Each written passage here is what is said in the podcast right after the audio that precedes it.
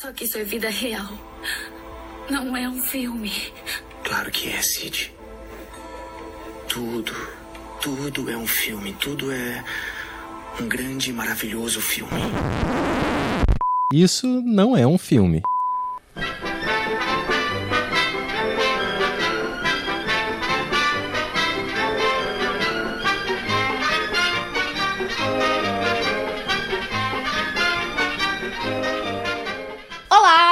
Mariana Ramos, sou roteirista e pesquisadora. E eu sou a Renata Spitz, diretora, produtora e roteirista. E esse é o Isso Não é um Filme, um podcast quinzenal sobre filmes. A cada temporada escolhemos um tema e a cada episódio vamos falar de um filme dentro desse recorte. É, e como a gente falou no episódio anterior, agora temos um formato diferente. São episódios quinzenais. Exatamente. Nessa retomada, né, a gente vai falar sobre Rio de Janeiro segundo Nelson Pereira dos Santos, os nossos grandes diretores.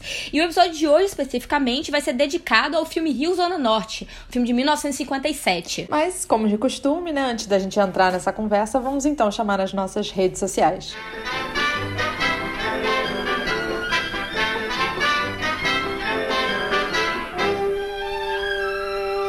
Exatamente. Gente, vocês podem nos encontrar no arroba Isso Não Filme Pode, tanto no Instagram quanto no Facebook. No Twitter vocês podem nos encontrar e mandar mensagens pra gente no arroba Isso, é, isso Não é um Filme. E vocês também podem mandar e-mails pra gente, né? No Isso Não é um Filme Pode, arroba gmail.com. Lembrando que é tudo sempre junto e sem acento. Isso, e assinem o nosso feed, compartilhem com os amigos e deixem reviews. Lembrando que vocês podem nos ouvir no Spotify, no Apple Podcasts, no Google Podcasts, no Deezer, no Anchor e no Castbox. Vamos então pro programa?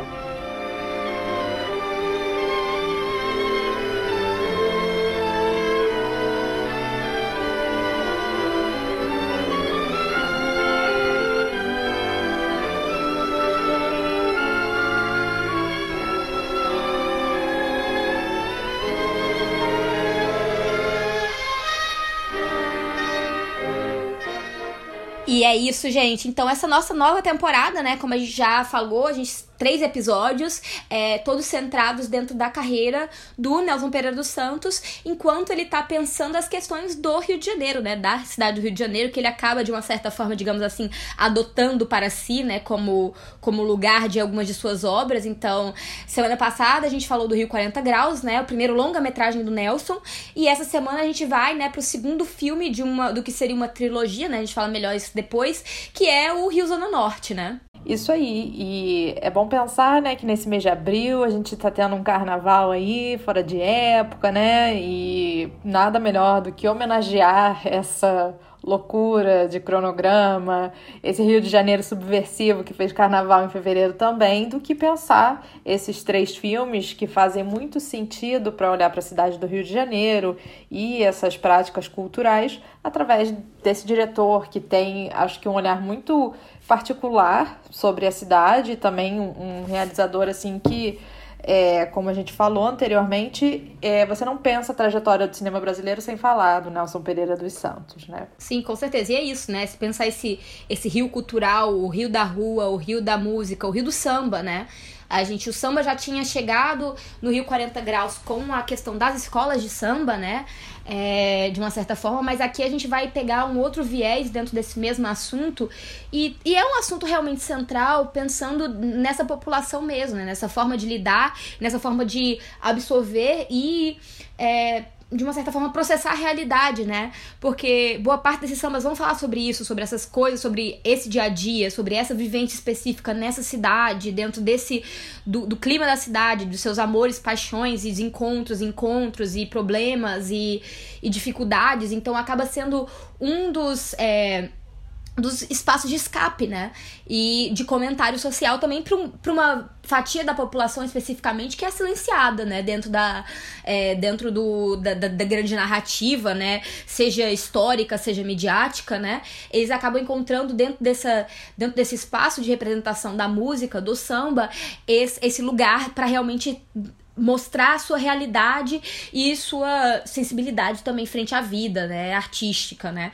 Então eu acho que é, acaba sendo um fio condutor também essa música, essa cultura dentro dessa. E que né, nada mais carnaval do que realmente falar disso, né? Sim, completamente.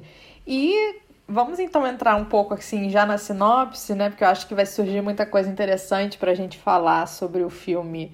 Bom, basicamente, é, o Rio Zona Norte, ele, né, é pensado como uma certa continuação do Rio 40 Graus, mas não uma continuação como a mesma história sendo né, franqueada, né? Mas como uma trilogia mesmo dentro dessa cidade, a cidade ali dando as suas faces com outros personagens, né? Mas trazendo, acho que, uma organicidade, um espírito ali do Rio de Janeiro muito latente nesses dois filmes, apesar de formas diferentes. Basicamente, o filme conta né, a história de um talentoso compositor de sambas que é forçado a enfrentar as injustiças sociais da cidade ao seu redor. Exatamente. E é realmente essa história, né? É uma história muito focada em um personagem, né? E aí a gente já vê aqui, até nessa própria nessa própria sinopse, né? É, quando a gente fala do, do, Rio 40 Graus, a sinopse em si já entregava que, é, que partia dos meninos de rua, né? Os meninos que estavam. De rua, não, desculpa. Os meninos vendedores, né? Que estavam trabalhando nas ruas do Rio de Janeiro, especialmente nessas áreas entre Copacabana, Maracanã, né? Boa Vista. E, né? E Boa Vista, né? Então, assim, e aqui não, aqui a gente vai seguir esse personagem, esse sambista, esse homem, dentro de sua jornada também dentro dessa cidade, né? Então, eu acho que é, com certeza já é um ponto de inflexão grande, né? E a gente conta com um elenco, assim, né? Mais estelar eu acho quase impossível, né? Assim, são nomes incríveis, né? Primeiramente, né, o, o protagonista, né, esse, esse sambista que, que, de qual a história se é, fala, né? Ele é feito pelo Grande Otelo, né? Então, o caso, o nome do, do personagem é o Espírito da Luz é, espírito, né? É, durante o filme todo ele é, ele, é, ele é chamado de espírito, né? Então é feito pelo Grande Otelo. Aqui o Jesse Valadão aparece novamente, né? É, num papel pouco diferente, mas eu acho que também de uma certa forma tem uma relação. Ele faz o Maurício, né, que é o agente musical do espírito. Temos o grande Paulo Goulart, né, que tá, nossa, tá uma criança, tá, tá, hum, hum, nossa, eu nem, nem sabia que ele tinha tido essa idade na vida dele, Galanzão, sabe, assim. né, minha filha? Porra, amiga, dava assim. Galanção. Dava umas palpitadas assim, aquele nariz aparecendo, meu Jesus amado. Mas isso ele faz o Moacir, que é um violinista, né? Um músico clássico meio frustrado, né? Frente ao papel que ele tem aí dentro da, desse espaço musical de anos e anos de estudo e relegado a, a um a ser músico de banda, né? Sim, temos também é, a Malu Maia, que vai fazer a Adelaide, né? Que é uma mulher lá do morro que vai viver um tempo com o espírito. Temos o Haroldo de Oliveira, que é o Lorival, a grande Angela Maria, cantora, que é ela mesma, né? ela participa do filme como ela. Temos de novo o Zequete, que faz o papel do Alaor Costa, né? Que é um cantor iniciante nesse momento. E uma curiosidade, assim, que não aparece nos créditos aí oficiais, mas o o senhor do trem, ele é o Erley. E é uma parceria interessante a gente pensar aqui, porque ele vai voltar em O Amuleto de Ogum, né? Então a gente já vê, assim, uma, uma relação de atores que se repetem dentro da própria filmografia do Nelson. E novamente é escrito e dirigido pelo próprio Nelson, com mais uma parceria musical, né, com o Cat fazendo as músicas e o Radamés Natali fazendo esses arranjos, a trilha sonora propriamente. É, nesse caso aqui, né, diferente do que existia uma certa questão com uma, quanto à autoria, né, da, da do roteiro em si no, no Rio 40 Graus, né? Que tem essa. Ah, foi ele? Não, tinha uma outra pessoa não creditada. Aqui realmente parece que foi efetivamente algo do Nelson, né? Escrito pelo Nelson em sua. É, em sua né, mas também tem muito dessa questão da história em si do Zequete, né? Que, que serve de uma certa forma de inspiração para. que já era um parceiro né, de trabalhos do, é, do Nelson e que serve de inspiração aqui para essa história de um sambista, né? Que é o que. E, né, como, como ele adentra também dentro dessa obra, né? Não, sim, com certeza. É, e como a gente adiantou ali um pouco, o Rio Zona Norte, ele é o segundo filme e isso tudo foi pensado dentro de uma trilogia, mas essa trilogia nunca foi terminada, porque o último filme deveria ser o Rio Zona Sul. Então a gente tem o Rio 40 Graus, Rio Zona Norte, e curiosamente, né, depois o Nelson vai ter outras é, outros trabalhos na carreira, vai seguir, é, por exemplo, com aquela questão da interiorização do país, né, que tinha também no movimento modernista de literatura, ele também vai ser muito inspirado, como a gente falou no episódio anterior. Aí vai ter o Mandacaro Vermelho, que ele faz porque ele não consegue fazer o Vidas Secas por causa da chuva. Anos mais tarde vai fazer o é, o Vidas Secas, tem também o Fome de Amor, enfim, ele e são filmes muito diversos, né? Então, nesse primeiro momento da carreira dele, é, tem essa questão aí da cidade do Rio de Janeiro, né? Tentando ter uma coesão ali, uma trilogia de alguma forma. Mas depois essa carreira ela vai tomando é, ângulos muito diversos né, de representação. E aqui, por exemplo, apesar de ser essa ideia de trilogia, a gente vê que é, o Rio, Zona Norte, ele já tem uma produção mais profissional. A gente tem aqui uh, uma narrativa mais clássica, né? No sentido, é muito melodramático, é, é muito triste o filme, né? E, enfim, eu acho que é uma pena que eu só consiga também ter acesso a esse filme numa qualidade muito ruim, porque me parece que é, não sei, esse filme restaurado deve ser uma coisa deslumbrante, sabe? Porque ele é muito lindo, muito lindo. Sim, é. Ele, ele realmente ele tem uma narrativa muito mais. É, muito mais linear, né? É, novamente. É, como é, a gente falou dentro do, do Rio do, é, do Rio 40 Graus, tinha essa questão de é, multiplicar a história pelos seus múltiplos personagens e personagens que, que andam pela cidade vão abrindo outras portas narrativas, aqui realmente é um, é um seguir junto com é, com o espírito, né, o personagem do Grande Otelo, dentro dessa cidade e dentro dessa zona norte também, né. É um filme que também funciona muito de... É, é engraçado como ele consegue fazer essa... É, é, e aí pensando também nessa questão de trilogia, né. É, Rio 40 Graus, Rio Zona Sul, Rio Zona Norte, né? O Zona Sul que nunca se, se concretizou, mas Rio Zona Norte realmente ele vai é, pegar esse, esse princípio de mostrar a Zona Norte, de mostrar esse, esse passeio, não passeio, né, mas esse, esse caminho pela cidade, esse caminho da, da massa, da massa trabalhadora é, dentro da própria narrativa, né, e a, através desse personagem que vai ficar fazendo esse, esse trajeto vai né, vem, entre né? a Zona Norte e a Central várias vezes durante o filme e é um ponto central também da história o que acontece com ele nesse caminho, né, que é o próprio caminho que, que gera a narrativa, né.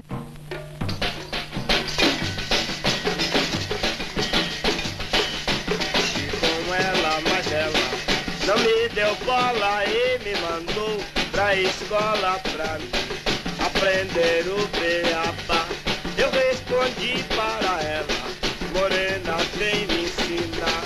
Uma questão muito interessante desse trajeto do personagem é que a gente nota, né, essa esse outro Rio de Janeiro, esse Rio de Janeiro fronteiriço, no sentido de é muito difícil para o personagem se deslocar. Isso é até na narrativa, isso ele coloca. O personagem precisa de adiantamento de salário para ele fazer esse trajeto, né? E é um trajeto que você vai mudando a paisagem, você vai, conforme né, ele vai pegando um transporte, seja o trem ou seja a carona, essa paisagem do Rio de Janeiro ela vai se transformando, né? Aquele cenário que é praticamente rural, né? A favela nessa época ela tem aquele aspecto rural de mata, de, enfim. E... E, ainda, e ainda mais uma fa... e ainda mais uma favela que é afastada né, da, da, zona urbana, né? Não é, não é assim. A porque, fazenda é, é da zona sul, não, né? Não é? O, é, o Cabo Sul, ele parecia ser mais próximo ali a essas regiões centrais e não sei o que, né? E tal. Então, e já aqui não, ele precisa pegar um trem para poder se dirigir Pra, então, é, o, o deslocamento é maior, é, um, é um outra, uma outra paisagem realmente, sabe? É, é, seja geográfica, mas também populacional, né? É um outro recorte. Sim, e, e, eu acho que demonstra que são diversas cidades dentro de uma cidade, e cidades muito desiguais, né? Porque é isso, no, no Rio 40 Graus realmente era descer ali, eram aquelas favelas do entorno da Zona Sul, porque a gente conseguia ver as paisagens como o Cristo, como, por exemplo, Pão de Açúcar, e aqui não. Aqui você coloca, eu acho muito interessante isso, o deslocamento do personagem, né, para ele conseguir sair ali da Zona Norte, da favela, para ir à rádio, que seria né, onde é a Zona Sul, a área central da cidade. Isso é muito custoso, isso é muito difícil, e isso vai revelando essa diferença de cenário, essa diferença de condição de vida dessas pessoas, né? Porque você tem a galera ali morando num barraco, que é basicamente um cômodo só. e o sonho desse personagem se projetando também em termos de uma vida melhor, enfim. E aí, quando a gente desloca com ele, desloca com esse sonho também, a gente vê uma outra cidade, né, basicamente. Eu acho que uma outra coisa interessante também dentro disso é que em momento nenhum a praia aparece nesse filme, né? Enquanto enquanto ou aparece, eu não me, se se aparece, eu acho que não. Eu tenho quase certeza que não. Não, não aparece. É, é um o Rio que não tá menos, no, é, é, Menos cartão, é, cartão postal, né? Meio cartão, é, menos. É, exa exatamente isso, porque quando a gente fala de Rio 40 Graus, né? O Rio 40 Graus tem muito cartão postal. É o, mas é que é o cartão postal visto a partir de pessoas que não aparecem nesse cartão postal, né? Que é pessoas que trabalham no cartão postal e não só aquelas que aproveitam o cartão postal, né? São as pessoas que estão ao redor dessa história dos cartões postais. Aqui não, aqui é um outro rio. Aqui não tem praia, aqui não tem Cristo, aqui não tem não tem bondinho, aqui não tem. Não, o que tem aqui é a central do Brasil. O que tem aqui é essa figura, é esse local é, de deslocamento máximo, né? É o lugar do, do movimento, é o lugar do vai e volta, é o, o lugar do, do trabalhador pendular, né? Que sai de outras regiões do Brasil, como o próprio o próprio Grande Otelo fez, né? Porque Grande Otelo é mineiro, né? E ele acaba indo morar com a família paulista e tal, mas assim, a gente fala isso um pouco depois. Mas tem esse movimento pendular que é muito clássico da própria cidade do Rio de Janeiro e que vai desembocar ao longo do século XX na estrutura que a cidade tem hoje em dia, né? Essas formações é, de comunidades é, é morro acima, dentro dessas áreas centrais, mas também esses deslocamentos para a Zona Norte e para outras zonas, né? Zona, zona Oeste também também como uma certa forma de desafogar a cidade, mas sempre, num, sempre uma questão de uma urbanização muito complexa e feita sempre sem muito pensamento, de forma a deixar muita gente para trás. E as pessoas precisam estar constantemente correndo atrás disso, né? Correndo atrás desse prejuízo é, geográfico do qual, do qual elas são, né? Inseridas. Sim, exatamente. É, e é isso, revela essa desigualdade dentro dessa. São várias cidades, né? Ela não é só isso. Ela é muito interessante pensar que também não é o Rio do cartão postal, né? O Rio das pessoas que fazem esse cartão postal existir, né? Que são os trabalhadores propriamente. E você tem, acho que quase que um, é um contraplano daquele, daquele Rio de Janeiro. Você tem das belezas e tudo mais, o Rio Zona Norte é o contraplano disso, né? Porque é isso, é uma cidade de, dessa fronteira, né? E é interessante pensar, eu fiquei, quando eu terminei de reassistir o filme, pra gente, a crítica não gostou, né, desse filme, e foi um fracasso, e eu achei esse filme tão incrível, eu falo, dentro da obra do Nelson, falei, pelo menos do que se tem escrito, eu não acho que ele seja tão superestimado. Eu acho que ele é subestimado demais pro grande filme que ele é, porque eu fiquei muito chocada revendo. Eu falei, gente, esse filme é incrível. Ele é incrível. Ele tá falando é, de samba. ele tá muito à frente do seu tempo. Exato, né? ele, é, ele é muito à frente do seu muito. tempo. Muito. Ele tá falando de coisas ali, enfim, do cantor uh, de samba, da favela, que é, como que eu vou dizer, sempre passado a perna, né, por um agente branco, por uma indústria branca que tá ali tentando sugar, né, esse talento incrível, enfim. E, e, e eu fiquei muito chocada. Falei, gente, realmente é um filme muito maravilhoso, muito lindo. Ele é muito triste, obviamente. E é, eu acho que é por isso. Eu acho que ele tava tocando em questões que não sei se se pensavam. As pessoas né? não queriam. É, não queriam pensar sobre isso, né? É, até porque eu acho assim, eu acho que dentro de uma certa.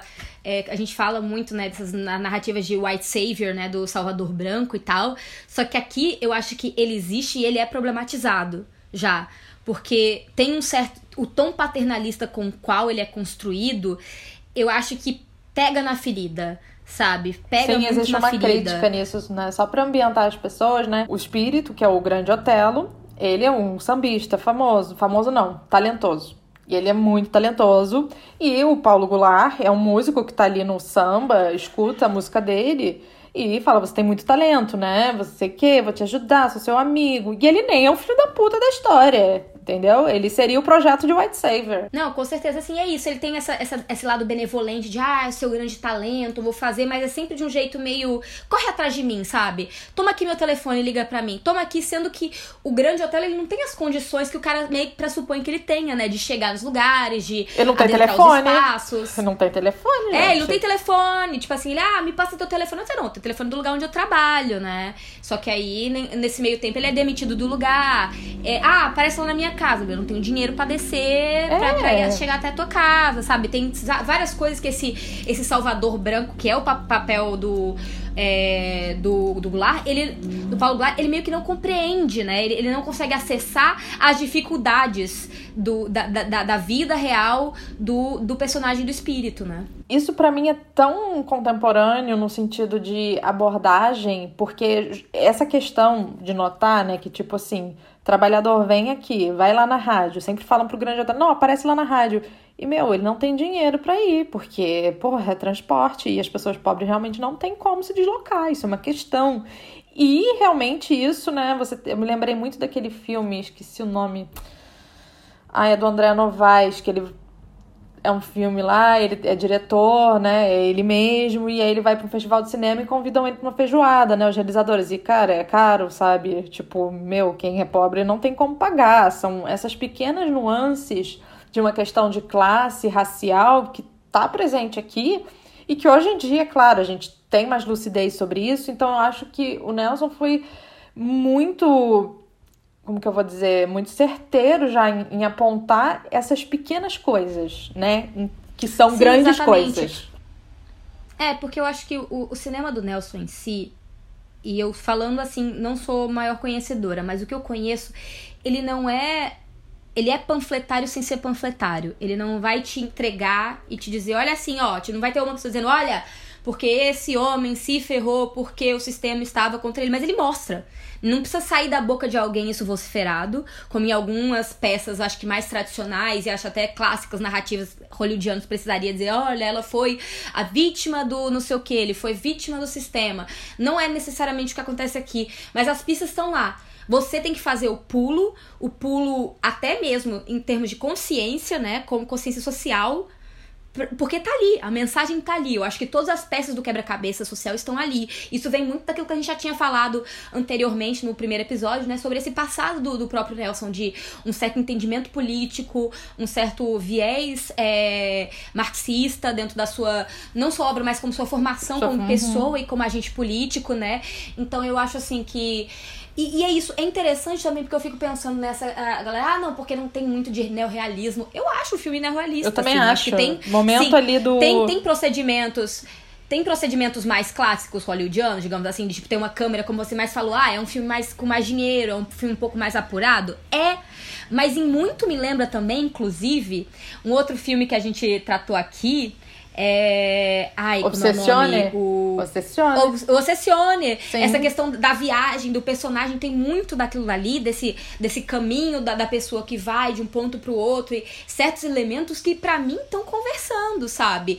É, eu acho que talvez ele não seja tão estrito senso, porque tem uma certa, como você fala, até de uma beleza da, da, da, da, da visualidade do filme, mas o que eu não acho que é algo que, que não exista no, no cinema neorrealista. Acho que o cinema neorrealista é também muito bonito visualmente em certos momentos, sabe? Então acho que isso não é só um ponto. E ele é muito melodramático também, gente. Ladrões de bicicleta, você quer mais chororô do que aquilo? Assim, não há. não há maior chororô, sabe? Assim, então acho que, tipo, certas acusações, digamos assim, que são feitas pela crítica contra o filme me parecem infundadas também. Eh, concordando contigo, Renata, porque eu acho que ele tem. Ele, é isso. Ele tem um, um é, algo muito mais é, quadrado, digamos assim. Mas nem por isso ele, ele descarta um viés social e semi-revolucionário, né? Sim, eu acho, por exemplo, brilhante a forma como ele apresenta o início do filme. Você tem o início do filme, que é o personagem principal, ele é atropelado ali pelo trem, né? Que é isso. E aquele início é feito de uma forma assim, falando, gente, é isso, tá os créditos passando e o momento ali, ápice, tá acontecendo. Com uma trilha sonora que ela não é uma trilha sonora assim, piegas, sabe? Ela é uma trilha sonora que eu acho que tá ambientando a gente nesse universo que é muito particular do filme, não é aquela, não é uma trilha sonora que faça a gente chorar e se emocionar. Eu acho brilhante. E aí você começa a emendar o barulho do trem com o samba para você voltar no flashback. Sim. Eu acho sensacional. Sim.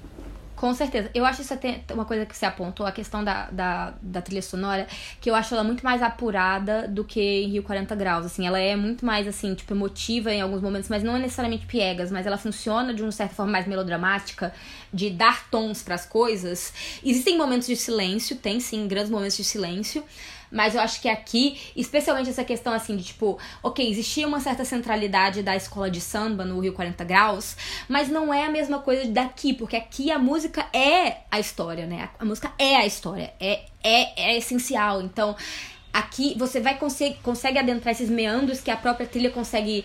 É, não sei é, criar uma narrativa própria também. E aí, assim, a, utilização que se faz dentro do filme, né, de, é, de pessoas como a figura da Angela Maria, né, a, a, forma como ela aparece e o que ela entrega, então esse, esse discurso também frente a, ao rádio, né, que é um lugar também é, de onde o próprio Grande Otelo também já tinha uma certa é, uma certa projeção, né? Então eu acho que é um filme que vai. E, e, que, que fala de um certo jeito muito mais popular, né? Porque quando você traz. E, e por isso que acaba sendo interessante, de uma certa forma, esse fracasso de bilheteria, né? Porque. Porque ele foi pouco distribuído é um também. Feito... Mas é, eu fico pensando. É... Ele, se ele passasse no cinema, eu tenho certeza que as pessoas iam gostar desse filme. Sim, porque ele parece muito mais com uma chanchada, né? Em termos de, assim, de ter certos elementos. Ele é um filme muito dramático, ele é um filme de um drama social, muito pesado e tal.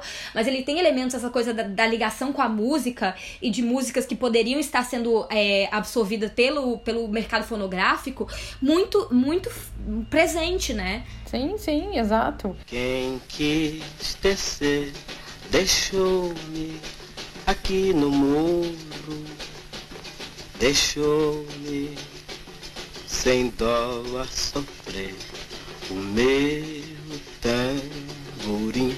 Eu furei o meu violão já quebrei. É pra gente pensar também um pouco, né, que eu acho interessante ainda pensando nesse início do filme, é, em Rio 40 Graus a gente tem uma, pais... uma câmera ali que tá no céu do Rio, né? E aí aquele céu desvendo o quê? Essa paisagem deslumbrante dessa cidade.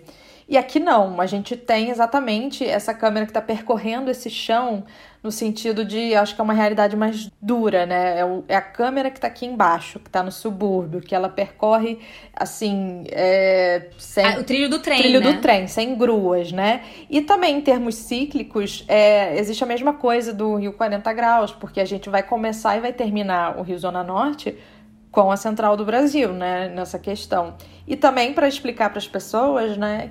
Quem não viu, esse filme é basicamente construído pelo flashback, né? A gente tem um grande hotel, o espírito, que é atropelado pelo trem, e a partir de então a gente vai retornar esse passado muito recente dele para adentrar essa vida de sonhos e frustrações de um homem negro do subúrbio que tem o seu maior amor, o seu desejo de ganhar a vida com o samba. Eu acho que tem uma tristeza que é até característico, assim, é, é, isso. O samba, a gente acha que o Brasil é alegria, mas o samba, eles são muito tristes, né? É, a música latino-americana, ela é muito triste. São amores que não se realizam, né?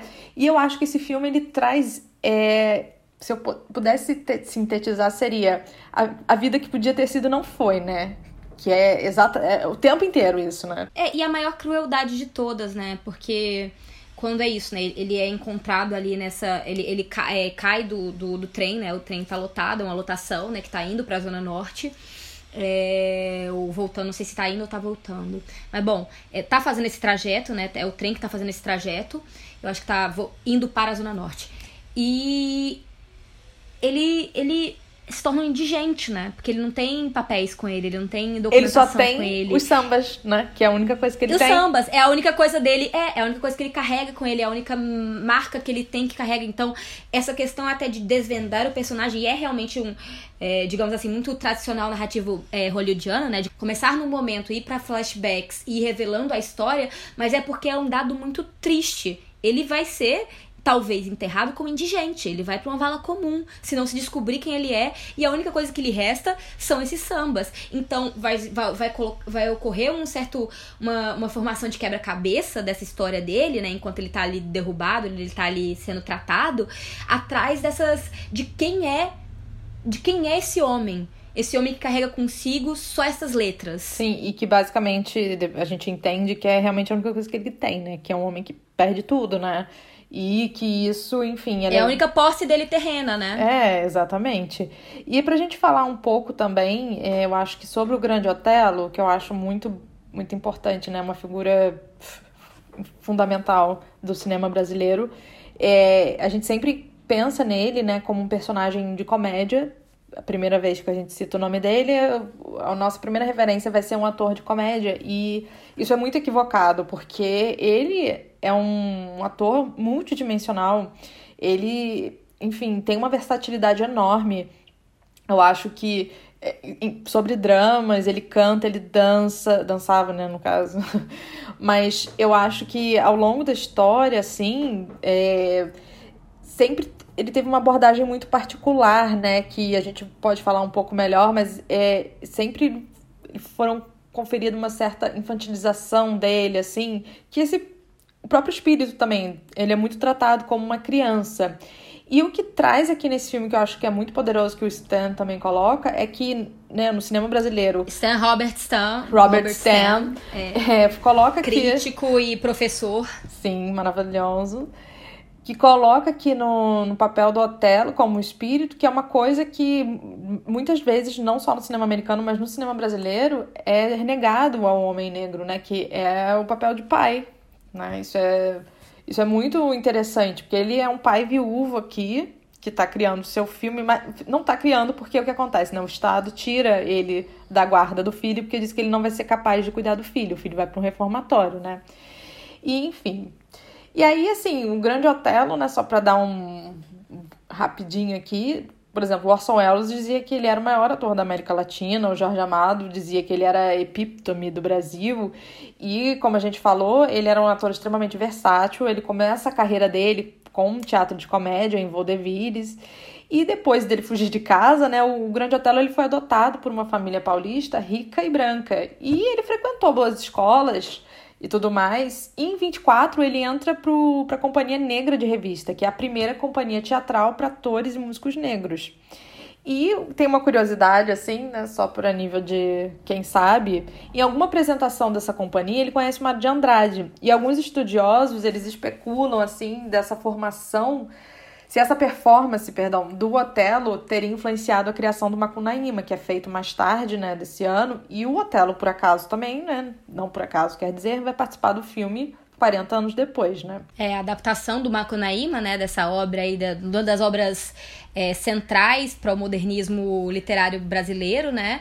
É, ele seria isso, né? Essa fonte desse personagem. Posteriormente, ele faz o personagem a quem ele teria dado origem de uma certa forma, né? Nessa, nessa na adaptação do Macunaíma, né? Sim, e é bom a gente colocar isso também, que era um ator que, porra, falava francês, italiano, inglês, espanhol, ou seja, era foda pra caralho, sabe? E dentro de umas apresentações que ele também fazia no Cassino da URCA, ele, que ele conhece propriamente o Orson Welles, ele faz o It's All True, né? Dá uma consultoria lá e blá blá blá.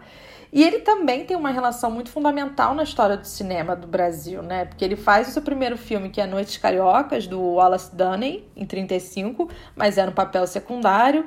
Só que em 43 ele tem o protagonismo, pensa não, o protagonismo de um homem negro no primeiro filme da Atlântida, que é o Moleque Tião, que é um, um drama social que foi dirigido pelo José Carlos Bulli. E a gente não tem esse filme preservado, é, né, infelizmente. É, Exatamente, assim, o, o Moleque Tião é, é, realmente um filme que se fala muito, mas, né, não se tem, não, né, ninguém viu, ninguém efetivamente, viu. assim, acho que hoje em dia quem...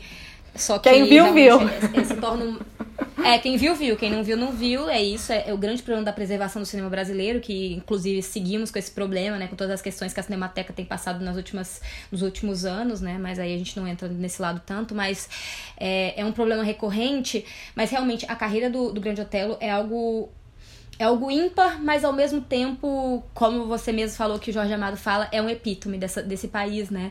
Ele é essa criança que a gente encontra, né? É, fala, que se desenrola nas ruas, que se é isso, aprende mil línguas, não sei o que, é meio utilizado, é isso, tem essa, essa toda essa, essa questão de um certo apadrinhamento para uma família rica, branca, e que é uma questão. A, a dupla que ele faz com Oscarito, né? O papel que ele tinha nessa dupla também é algo é interessante essa averiguar essa dinâmica de poder que existia entre os dois ali e onde que o, o Grande Otelo entrava nisso e onde o Oscarito entrava. Então acaba se tornando e às vezes até um certo apagamento do, do Grande Otelo dentro desse, desse espaço da comédia e tal. Mas é isso, é um ator que acaba se mostrando dentro de, de todos os potenciais, né? Porque ele não fica. É, ele ele não, não conseguem domar ele dentro de um gênero, né? Se ele tinha essa grande parceria a lá, né? Tipo, que é uma coisa, né? Um clássico da, da comédia. É, da comédia é, cinematográfica, né? Tipo, lá o gordo e o magro, não sei o que, sabe? Tipo, essas duplas de comédia onde eles existem contrapontos. Mas ele, ele não é a pessoa que fica fechada nisso, né? Ele, ele explode essa limitação de, de, ser um, um de ser uma pessoa de um personagem só. Ele é realmente um dos, um dos atores assim mais versáteis que a gente teve, que a gente, né, que esse país já conheceu, né? O, o, é, o Grande Hotel ele faleceu, né, na década de 90, é, em Paris, né? Ele estava indo fazer, eu acho que uma é, uma tour, uma turnê é, na Europa e teve um ataque fulminante, né? Um ataque cardíaco fulminante. É, mas já tinha né, vivido 78 anos de vida, né? É, foi uma vida longa e uma vida extremamente produtiva. É, não sei se naquele momento ele tinha o reconhecimento que ele merecia, né? Eu acho que também tem essa grande questão, né? Mas com certeza, eu acho que é um dos personagens essenciais, é, com, junto com o Nelson também, né, desse, desse cinema brasileiro, né? Sim, é importante pensar que essa persona, ela também ela foi construída é, de modo que colocaram um grande hotel assim como essa criança esperta, inteligente, mas pré-sexual. Isso para mim é um, um dado assim que eu falei, caraca, real. Tipo, como se. O personagem dele é sempre assim, né? Não tem essa sexualidade, porque é como se o público da classe média tivesse dificuldade de aceitar um homem negro sexualmente assertivo. E o Grande Hotel, até nesse filme, tem a Adelaide ali, mas parece um namoro infantil, não é? Porque ele chega, estamos casados, parece um namoro de crianças, né? Então, ele tem essa questão, tem uma questão muito delicada, né? Na construção da persona dele, que é realmente essa criança pré-sexual, né? Você nega também é, essa sexualidade assertiva desse homem negro, sabe? Quem quiser ler mais sobre isso, tem o Negro no Cinema Brasileiro do João Carlos Rodrigues, que é um livro muito interessante e aprofunda mais isso e outras questões, né? Não, com certeza. Pois é, e é isso, né? Assim, é, é que tem também é, é, muito esse trabalho frente a, a, essa questão de, de discurso estelar, né? A própria figura do, do Grande Hotel, né? Ele era um, um homem menor, ele era mais franzino, ele era não sei o quê. E aí tem essa, obviamente, esse dado, o dado racial que não pode ser descolado de forma alguma. E aí se é, eu vou falar a palavra brinca, né? Mas é realmente é um jogo muito cruel com o que às vezes se faz com ele nessa infantilização, né? De se tornar. De ser quase uma eterna criança, né? De uma certa forma. É, um lado meio palhaço também, né? Uma coisa meio de uma. De uma de, de, desse lado, assim, de uma performance meio. Infantil, fincada é, em, sim, sim.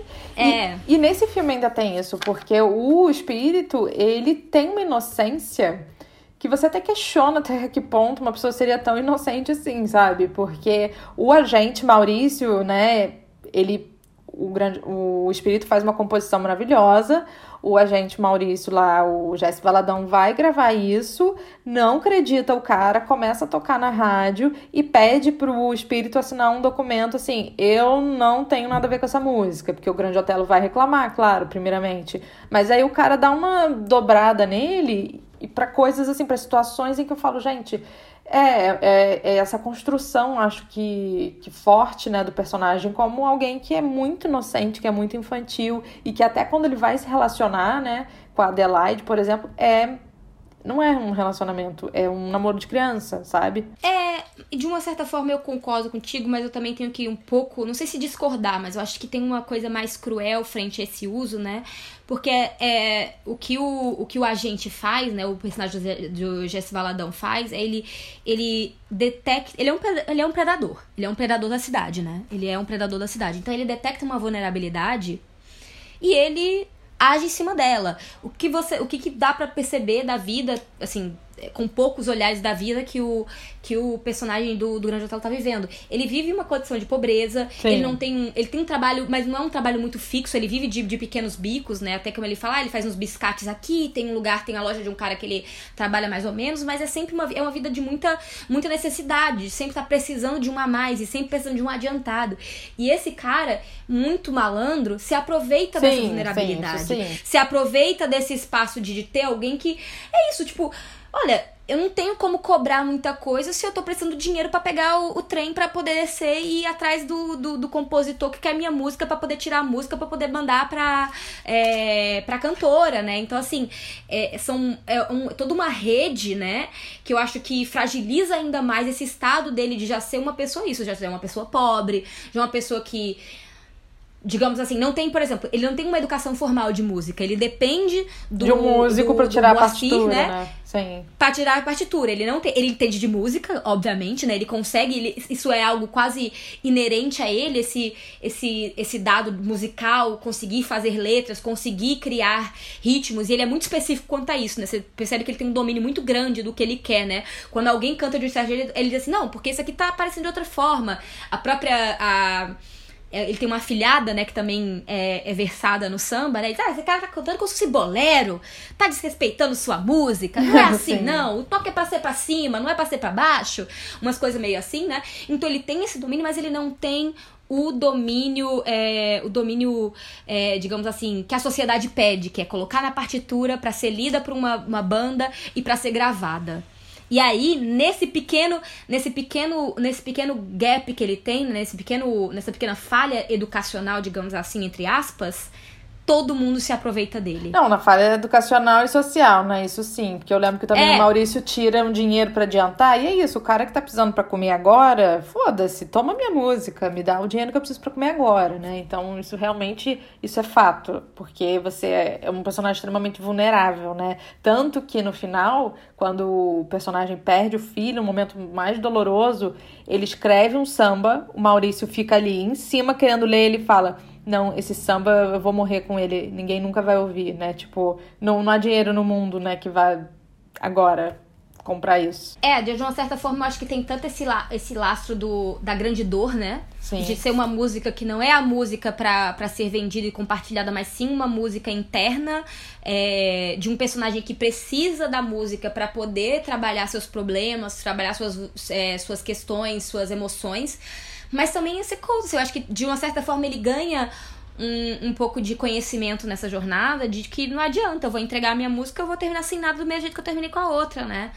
É... Não tem ninguém ali por ele, né? De uma certa forma. Sempre tem as pequenas migalhas e aí tem os níveis de aproveitamento, né? Tipo, é, é isso o Moacir, ele, ele é apresentado como um, meio que um, um salvador branco, mas ele também está se aproveitando de alguma forma até dentro de uma, de uma frustração que ele tem, né? De uma frustração que ele tem de ser um músico muito estudado, coisa que, né? E, que, e não ter o mesmo talento que o espírito tem, né? Sem nunca ter estudado essa música clássica. É, ele consegue avistar a, a, a, grandiosidade da obra do espírito, mas ao mesmo tempo ele trabalha com migalhas, ele trabalha com pequenos favores. E aí tem, obviamente, esse, esse, o Maurício, que é esse agente, que é um homem muito mais, né? É um tubarão, né? Tá ali pra, pra comer. Tá ali pra, pra destruir ele em todas as suas esferas. Então vai, vai criando um cercado ao redor dele de modo a, a, a abocanhar, né? Tudo que ele tem. Quem mais sofreu com isso foi o Norival. O juiz achou que eu não podia educar ele. Pensando bem, eu não podia mesmo não, sabe? Tinha que sair o dia todo. Ele ficava largado no quintal. O quintal dele era um morro inteiro. E voltando agora para uma parte mais, eu acho que da construção do samba dentro do próprio filme, eu acho fantástico, né? Que é esse samba bem como que eu vou dizer, bem como ele é. Ele é feito em casa, ali no terreiro, no barracão da escola. Eles estão no almoço em casa. O samba vai surgindo, né? A galera pirou com Get Back dos Beatles, vendo Paul criar. É a mesma coisa ali, sabe? Tipo, na criação do samba. Ele tá ali e o samba vai saindo. Uma, uma coisa assim, que é orgânica, né? O, get, é, o que usa na norte é o Get Back do samba. Enfim, porque tem um momento ali que ele tá, né, num jantar e de repente tá saindo ali. O samba sai é, é nessa, nessa reunião social ali com as pessoas. O filme propriamente começa com uma escola, né? Que eles estão ali no evento e tudo mais. E aí o espírito lança um samba, ou seja, tem uma, uma questão de desse lugar que é muito interessante, que é o dessa, desse subúrbio, desses sujeitos e como esse samba, essa cultura negra, ela vai sofrer esse, atravessa, esse atravessamento da indústria cultural ali dos brancos, né? que vão impor, né, os seus, como que eu vou dizer, as suas ordens e vão também mudar um pouco desse ritmo. É interessante a gente pensar que tem uma tensão é, entre esse samba diegético, né, como a gente ouve e, e vê os sambistas no filme, e esse extra diegético que é o que funciona como comentário e acompanha os créditos, por exemplo. Esses diegéticos, eles são super orquestrados, tipo música hollywoodiana, trilha sonora e tudo mais. E essa música, como comentário, ela é muito mais ligada a esse universo da criação do espírito. Ou seja, a trilha sonora, ela transpõe pra gente esse um processo que o filme narra. O samba se origina nas batucadas desses morros e depois ela desce para as casas noturnas e rádios e adquire esses toques de sofisticação, que aí tem um personagem no Moacir encarna isso, né?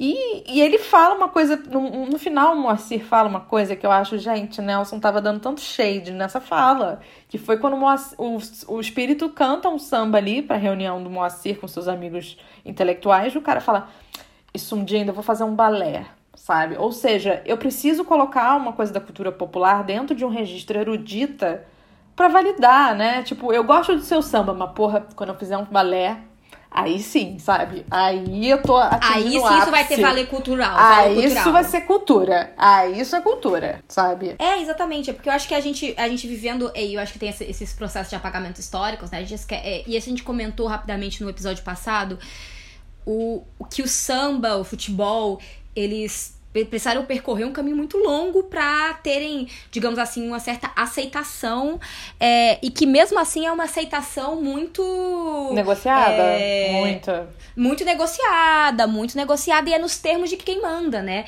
E, e não me surpreenderia, inclusive, porque é isso, né? Você pensar é, dentro dessa produção brasileira, né? Década de 30, 40, 50, os grandes filmes são essas chanchadas, né? Esses filmes onde são comédias e que tem o papel da música e do rádio e dessa indústria fonográfica muito importante por trás, não me espantaria que o, é, esse, boicote de distribuição do filme se desse, se desse exatamente frente ao teor crítico que ele tem dessa, dessa própria indústria. Porque ele vai mostrar os meandros, sabe? Como um filme muito mais. É, assim, tipo, como qualquer, sei lá, tipo, você fala de, de alguns filmes, é, isso, americanos que vão falar da indústria, mostrar seu lado perverso. Aqui, 57 mostrando muito, muito assim, é, incisivamente é, as armadilhas que essa indústria cria para os seus criativos. E para ponte para né especialmente para os mais vulneráveis entre eles né? Sim e principalmente né também uma questão da apropriação né da cultura negra que o, o branco suga, né, aquilo e tipo, você fique aí, eu vou explorar isso comercialmente, um beijo, sabe? Eu vou colocar a roupagem que, que eu quiser, né? Eu acho que tem dois lados, né? Tem um lado que eu acho que é a negociação no sentido de tipo, ok, eu vou aceitar, mas que se foda, vai todo mundo ouvir ponto de macumba, no fim das contas, entendeu? Uhum, sim. Tem esses não, dois não, lados. E, e é, é, é, com certeza uma negociação. E aqui, de, de forma alguma, é, falando de forma a depreciar sim, as sim. negociações que são essenciais para a sobrevivência de quem tá vivendo isso. É, eu acho que é muito mais a, a apontar que tem um lado perverso de quem tá fazendo com sabe? Que tá né, se é. aproveitando é. especificamente. Uma coisa que me lembra muito, agora, Renata, só um parêntese, é que eu me lembro que eu li algum tempo atrás uma matéria no Medium chamado Pobre Moreno, que era grande, hoje é pequeno, que fala sobre a música sertaneja e o enigma racial brasileiro. É um artigo no Medium do Marcos Queiroz que também fala muito dessa, dessa ideia, sabe assim, tipo, a música sertaneja, ela acaba estourando com é, quando ela chega na, em pessoas brancas, né? Assim, quando a, artistas brancas, brancos começam a reproduzir. Mas ela vem do negro, né? Então, e é o mesmo caminho que o samba faz. Óbvio que a gente sabe que os grandes nomes do samba são pessoas negras, mas ela só se torna aceitável culturalmente. Ela só faz essa passagem quando esse, essas égides da cultura branca, que é representada aqui no filme pelo Moacir, por exemplo, né? Que esse, esse lugar do intelectual, é, da música, não sei o quê. Quando eles começam a absorver e fazer essa, digamos lavagem da arte, né? Tipo, vamos, vamos purificar a arte para ela conseguir entrar no mundo da, desse negócio, né? Dessa indústria cultural branca. Então eu acho que são movimentos muito parecidos com o que o samba vai passar ao longo do século XX, a música sertaneja também, e diria eu, todos os ritmos populares brasileiros, né? Sim, eu acho que de forma geral, né, tudo que é relativo da cultura negra, né? Da, afrodias, da afrodiáspora, vai. É isso. Exatamente isso sabe? Essa apropriação e validação pelo mundo branco, pela indústria, né?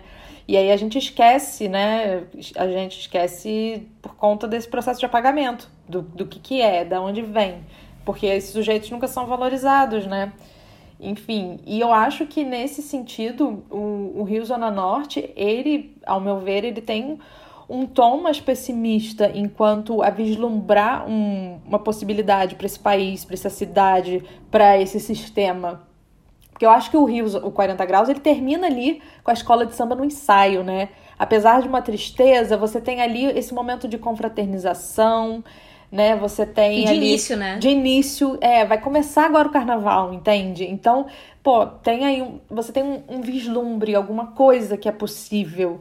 E eu acho que aqui não. E muito também reflete desse movimento de câmera que a gente estava falando. A gente fica na central, a gente fica nesse, nesse Rio de Janeiro, asfalto. E não é, assim, pensando em termos de paisagem, não é uma paisagem que tenha um horizonte, é uma paisagem fechada, né? Você tem ali, você está sempre rodeado por alguma coisa, um cenário, pessoas. A gente tem muita locação interna. Então o filme me cria essa ideia, né? Parece que realmente é o mundo que é isso. É esse esquema de exploração. É. Ele não panfleta algo como a solução seja a união dos trabalhadores, que acho que no, no Rio 40 Graus tem isso, na greve, blá, blá, blá, tem um pouquinho disso. Aqui você não tem muito do tipo, não, Aqui, é. você, aqui você só vê a exploração, né? Você é. vê a exploração. E a exploração, ela é demonstrada. Eu acho agora que você me falou, também tem uma coisa muito interessante dessa utilização de planos mais abertos, né? Porque como você bem apontou, no, no Rio 40 Graus, você tem muito contra-plongé da cidade, ou então planos muito abertos da cidade em horizonte, né? Mostrando todo o horizonte do Rio de Janeiro. Porque é o objetivo do, do, do próprio filme, é, fazer Sim. um dia no Rio de Janeiro. Na cidade do Rio de Janeiro, em todos os seus pontos. Aqui, o Rio Zona Norte, quando a gente vai pegar essa é, a, a, Central do Brasil, ela é pega em contra-plongé, ela é maior do que você, sabe? Ela é maior do que você. A, sabe, a, é, a cidade é maior do que você. Você é apenas uma formiga nessa cidade, é, dentro desse, desse espaço. Não, não, existe essa possibilidade do horizonte, de você capturar o horizonte. Não. Ela já, já te dominou de uma certa forma. Você tá presa nesse asfalto, você tá presa nesse espaço enquanto tem um espaço crescente ali que você não consegue dominar e que tá fora do seu, do seu escopo. Eu acho até muito interessante também, porque, por exemplo, a gente for pensar, né, é, é isso. O, o Grande Hotel era um, um homem de uma estatura mais baixa, né? Mas existem formas que o cinema já encontrou de, de, de de fazer, né? Daria pra falsear esse tamanho dele. Mas a própria forma como a câmera aqui do filme pega ele parece colocar ele como uma criança. Ele é, é uma câmera que tá acima dele também, sabe? Em quase todos os seus momentos também. Tipo, ele, quando ele tá sozinho em tela, lembra muito uma das cenas que ele tá em casa. Eu fiquei, gente, por que que. Se essa, se essa câmera baixasse uns 10 centímetrozinhos, ele ia parecer é. um adulto dentro desse espaço. Mas não baixa, a câmera tá um pouquinho acima dele, sabe? Um pouquinho. E você consegue. E aí você vê essa coisa de uma. que domina ele, né? É muito difícil, ele não vai. É o mundo que rodeia, que massacra, que massacra esse sujeito, né?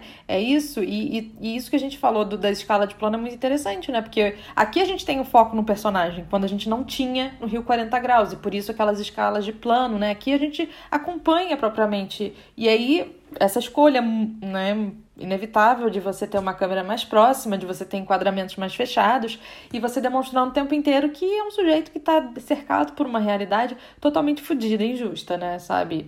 E o final, para mim, que eu acho assim Gente, eu fiquei. Falei, meu Deus do céu, esse filme não tá restaurado, porque eu vi essa cópia do YouTube, meu Deus, a única coisa que eu achei. É em silêncio, ele. Não vou dar o spoiler do que acontece, mas sai o Moacir, né? E o colega dele que estava construindo um barraco para ele, né? Novamente, a vida que poderia ter sido que não foi. É o plano o da compadre dele, né? O compadre dele. É o compadre dele. É, é a vendinha que ele teria. É o samba que ele venderia. É, é tudo. A vida é o. né? É aquela. Isso é muito frustrante, é muito, é muito triste, porque é isso, é um cara dos sonhos que nunca são feitos, né? Nunca são realizados. Ao contrário de um cinema hollywoodiano que sempre dá um jeito das coisas ficarem bem no final. E aí, naquele. No, no momento final do filme, que o Moacir e o culpado saem ali do hospital e tal, e fica um silêncio, aquele silêncio durante o plano. É isso. É um filme que é isso, a vida é essa, assim. É, é e eu acho muito preci... assim, muito. É de uma beleza muito é, ímpar o filme, realmente por isso, assim, porque a única coisa que sobra dele, ele perde tudo. Ele perde família, ele perde o único filho, perde o filho pra violência, para um estado que não, que não auxilia, um estado que complica ainda mais a vida. Ele é um pai, ele é uma pessoa que quer ser um pai, então ele tem um, sabe, ele tem uma relação, acho que tem umas cenas assim que de tipo de violência, não sei o que, mas assim, é uma coisa muito mais de um é construída num certo ele também não foi ensinado a, a, a comunicar-se emocionalmente sem essa violência, mas ele tem um apreço pelo filho dele, quando ele perde esse filho é muito. E a única coisa que sobra desse homem são essas letras de, de, de samba. música, Efetivamente, a, a única coisa que. O único rastro que ele deixou na vida é essa, porque você não vê uma foto dele, você não vê menções a ele. A, as letras que foram, é, que foram gravadas dele não tem o nome dele, porque, né, tomaram esses, esses direitos dele, né? O personagem do, do Jess Faladão toma esses direitos. Então, a única coisa que sobra são esses papéis nos quais ele, ele colocava suas letras, né? Então é algo muito. E eu acho que é muito também essa crítica a, a esse espaço do artista popular, né? O que, que ele acaba deixando, o que, que é a única posse que ele tem porque não, ele não consegue competir dentro desse, desse universo. É, é, muito difícil para ele conseguir competir e é muito, muito mais difícil ainda conseguir sobreviver para além do que, aquilo, do que aquilo ali te permite, né? Exatamente, é. Então eu acho que finalizamos aqui um pouco, né, dessa parte da nossa trilogia, que não é a trilogia do Nelson, é a trilogia da Mariana da Renata, e sobre esse Rio de Janeiro, né, tão complexo e tão, é, e tão desigual e fronteiriço, é uma, são mil cidades dentro de uma só, e que as questões principais, elas permanecem em todo canto, de zona sul a zona norte, que é a questão racial e a desigualdade muito pautada por conta disso, né, e aqui a gente tem o samba para mergulhar dentro dessa realidade. Com certeza. É isso, gente. Esse foi nosso episódio, assim, até um tomzinho um pouco triste. Triste, né? Todo mundo meio meio derrotado aqui no final, mas assim, é realmente um filme, é um filme que vocês podem encontrar no YouTube. É... eu acho que é um filme que também tá no Globoplay, então quem tá, eu acho que também o Rio 40 Graus também tá na Globoplay. Mas a gente faz um post sobre isso qualquer coisa. É... Bom, vocês podem encontrar a gente aqui daqui a 15 dias, que agora o nosso programa realmente é quinzenal, mas não esqueçam de seguir a gente, de indicar a gente pros seus amigos. É... Interage com os nossos posts, o que, diz o que vocês acharam dos episódios, dos filmes, quem conseguiu ver, o que, que acha do Nelson. A gente aqui é fã, então fã é um bicho difícil, né? Mas assim. Mas é isso, então até a próxima, até o próximo, o próximo episódio. A gente se encontra, gente. Beijos! com ela, mas ela não me deu bola e me mandou pra escola pra mim aprender o beabá. Eu respondi para ela.